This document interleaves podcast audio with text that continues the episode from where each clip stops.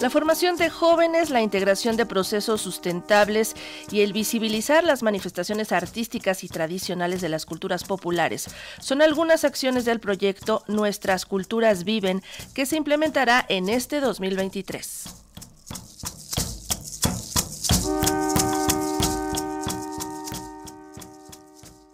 Con el propósito de impulsar y fortalecer a las diversas manifestaciones artísticas de los pueblos y comunidades, las tradiciones, el arte culinario, las artesanías, entre otros aspectos que destacan la riqueza cultural de México, la Dirección General de Culturas Populares Indígenas y Urbanas ha desarrollado para este 2023 el proyecto Nuestras Culturas Viven. De acuerdo con el titular de dicha instancia, Jesús Antonio Rodríguez, como parte de la estrategia está el trabajo en conjunto con otras dependencias e involucrados de las culturas populares. Esta estrategia de nuestras culturas viven que en realidad no es que culturas populares tome un giro, sino que simplemente le permite esta estrategia aglutinar y hacer sinergia con muchos actores, evidentemente las propias comunidades, pero también otros actores a nivel municipal, a nivel estatal, otras eh, direcciones de cultura y otras instituciones también que van en otro orden, pero que participan, COFEP se suma, ¿no? En fin, fonar, culturas populares desde los diferentes elementos involucrados. Entonces eso va a poder aglutinar una serie de acciones que van desde lo formativo. Además de esta formación, se busca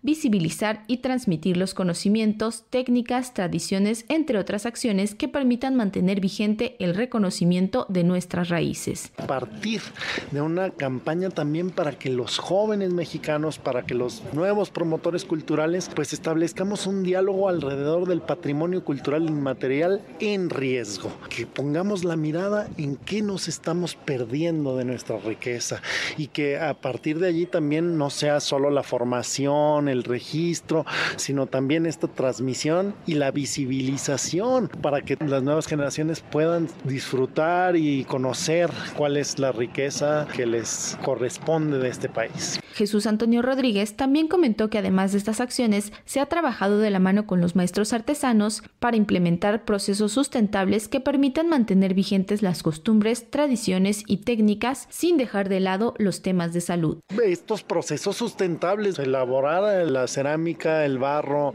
sin plomo, es un proceso también de adaptación y de actualización de las necesidades, las cocinas tradicionales que provocan muchísimo humo y que eso trae perjuicios importantes a la salud, este, también requiere su actualización y son cosas a las que los artistas, artesanas, las propias comunidades están siempre este, abiertos a esa posibilidad, ¿no? Entonces eso, eso también va construyendo el gran repertorio de patrimonio cultural inmaterial que tenemos en México. Finalmente, indicó que las culturas populares no siempre cuentan con espacios privilegiados, porque esta no es la cultura del gran artista de cartelera, sino la que se vive en la calle, en la fiesta y las tradiciones de todos los días. Y aun cuando los presupuestos en cultura no alcanzan, las acciones que se han desarrollado han consolidado grandes logros. Para Radio Educación, Pani Gutiérrez.